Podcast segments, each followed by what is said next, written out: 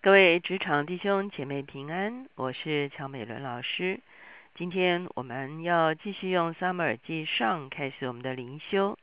今天我们的经文是撒母耳记上二十八章，我们要从十五节看到二十五节。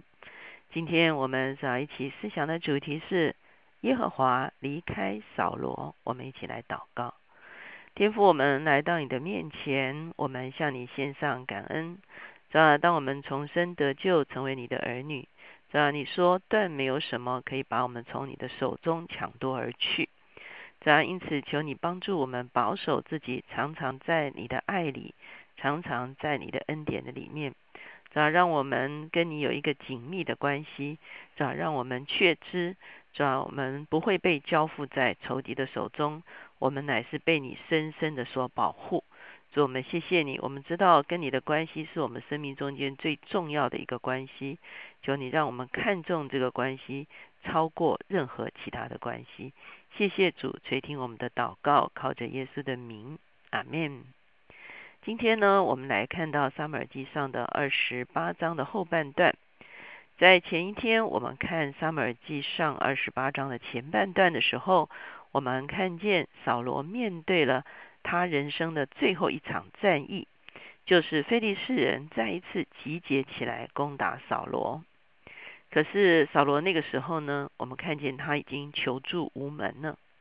撒母耳已经过世了，而且呢，扫罗又把祭司全家也都杀掉了，唯一剩下的一个祭司投奔了大卫，以至于在扫罗的身边没有任何属灵的人。来为他祷告，来为他祈求。在这样子的一个困境的中间，我们看见扫罗走了一条不归路。这条不归路呢，就是他去找了一个交鬼的妇人，想要知道他未来的命运。在前一天，我们也特别有解释，在以色列人中间，上帝非常憎恶这样交鬼的事情，因为我们知道交鬼的背后。所打交道的乃是邪灵，所以呢，以色列人的中间是禁止有任何的啊这种啊这种可以说是行邪术、行巫术的事情。可是扫罗最后没有办法的时候，他找到一个交鬼的妇人，而要这个交鬼的妇人替他招撒母耳来。哈，在前一天我们已经解释过了，撒母耳究竟为什么会出现，有两派不同的说法。其中一派认为，这绝对不是撒母耳，而是一个啊邪灵假扮撒母耳来讲了这个关乎扫罗的事情，来让他惊恐，让他害怕。可是另外一个说法认为是撒母耳，可是却不是被这个交鬼的妇人招上来的，乃是神容许撒母耳向扫罗显现。那呃不同的啊学学者有不同的。啊，论述哈，那我们在这个地方就不多的啊争论这个事情。不过近越近近代的学者是比较偏向于第二个说法，就是是撒摩尔向扫罗显现，可是并不是从交鬼妇人招上来的。今天我们看的十五节到二十五节中间，就是啊母耳究竟对扫罗说了什么话？十五节开始说。撒母耳对扫罗说：“你为什么搅扰我，招我上来呢？”扫罗回答说：“我甚窘急，因为非利士人攻击我，神也离开我，不再借先知或梦回答我，因此请你上来，好指示我应当怎样行。”撒母耳说：“耶华已经离开你，且与你为敌，你何必问我呢？”耶华照着他借我说的话。已经从你手里夺去国权，赐予别人，就是大卫。因你没有听从耶和华的命令，他恼怒亚玛利人，你没有灭绝他们。所以今日耶和华像你这样行，并且耶和华必将你和以色列人交在非利士人的手里。明日你和你众子必与我在一处了。耶和华必将以色列的军兵交在非利士人手里。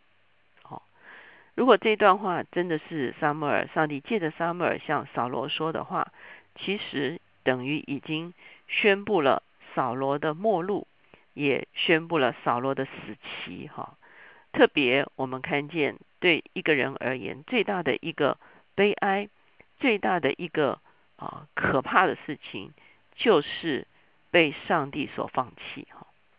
坦白讲，我们必须从一个角度来说，上帝是不放弃人的。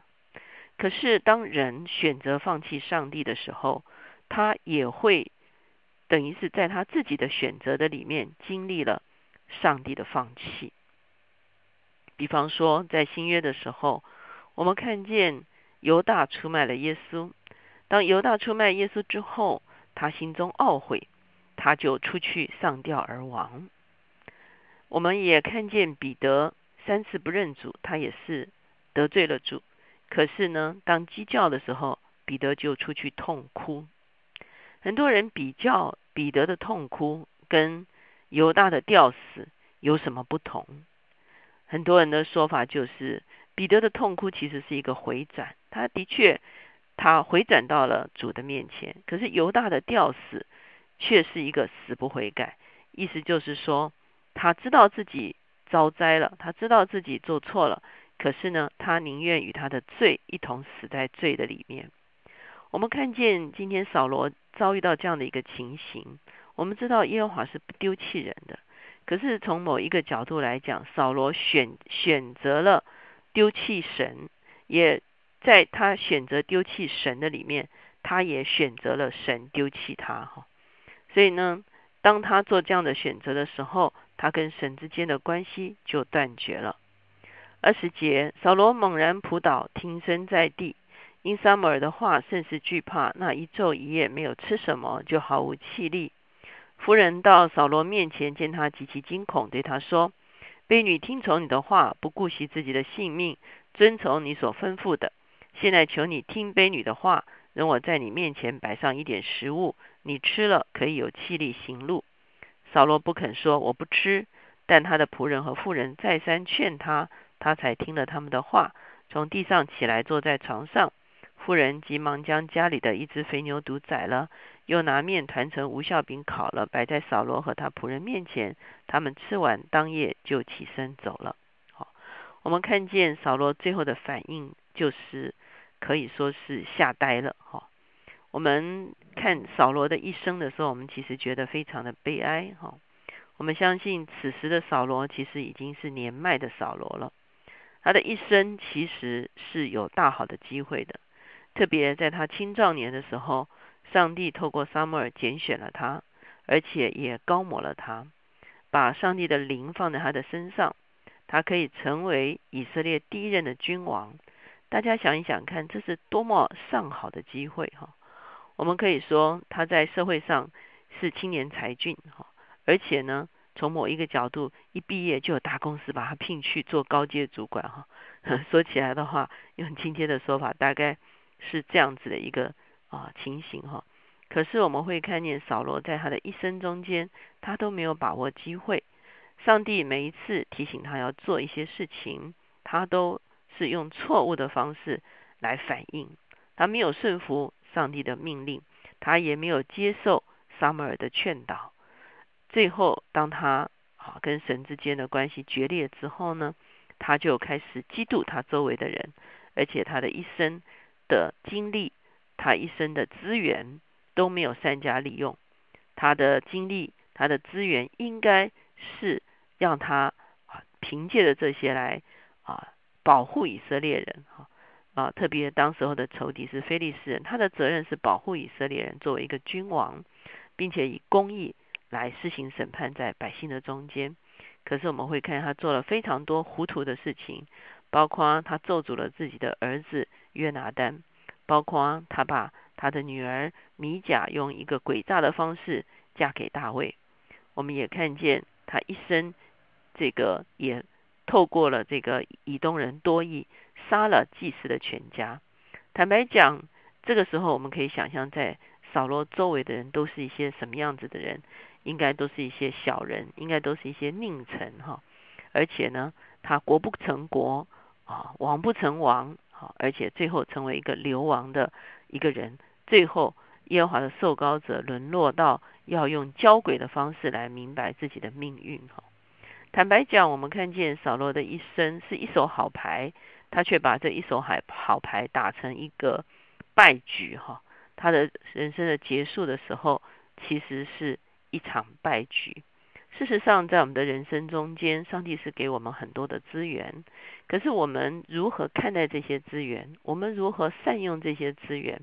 我们怎么样用这些资源，能够啊让自己能够把握这些机会，而且呢，也使用这些机会造福周围的人，而且能够完成这个责任所被托付的职分。特别在这样的一个机会的里面，我们可以有机会来为我们的神做见证。我们可以经历他丰盛荣耀的恩典跟全能在我们的身上。我们再一次说，其实神是不丢弃人的。扫罗所经历的，其实是他先选择丢弃了上帝，在他选择丢弃上帝的里面，他也经历了上帝丢弃了他。我们一起来祷告。亲爱的主耶稣，我们向你献上感恩，主啊，我们谢谢你。我们知道在你的里面，主啊，我们就完全的平平安，主啊因为你是护卫我们的，主啊你说断没有什么能够把我们从你的手中抢夺而去，主啊因此求你帮助我们，主啊有一颗谦卑的心，主啊我们看重你放在我们身上诸般的恩典，主啊我们看重你赐给我们的所有的机会，主啊我们也谦谦卑卑的来与我们周围你放在我们生命中间的许多的人来相处。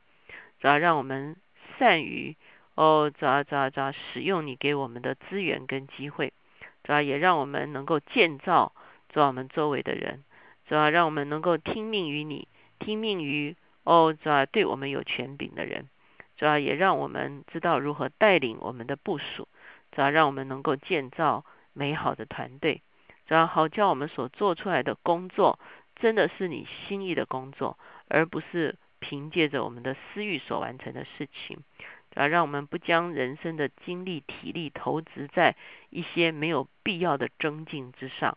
结束我们，谢谢你。更重要的，求你保守我们的灵，只要常常的敬拜你，连接于你，而不沾染污秽。只要让我们选择紧紧的与你相连，我们就知道我们寻求你就必寻见。谢谢主垂听我们的祷告，靠着耶稣的名，阿门。求神帮助我们的一生，神应许我们，他乐意与我们亲近，他乐意与我们相交。当我们寻求他的时候，我们亲近他的时候，他就必与我们亲近。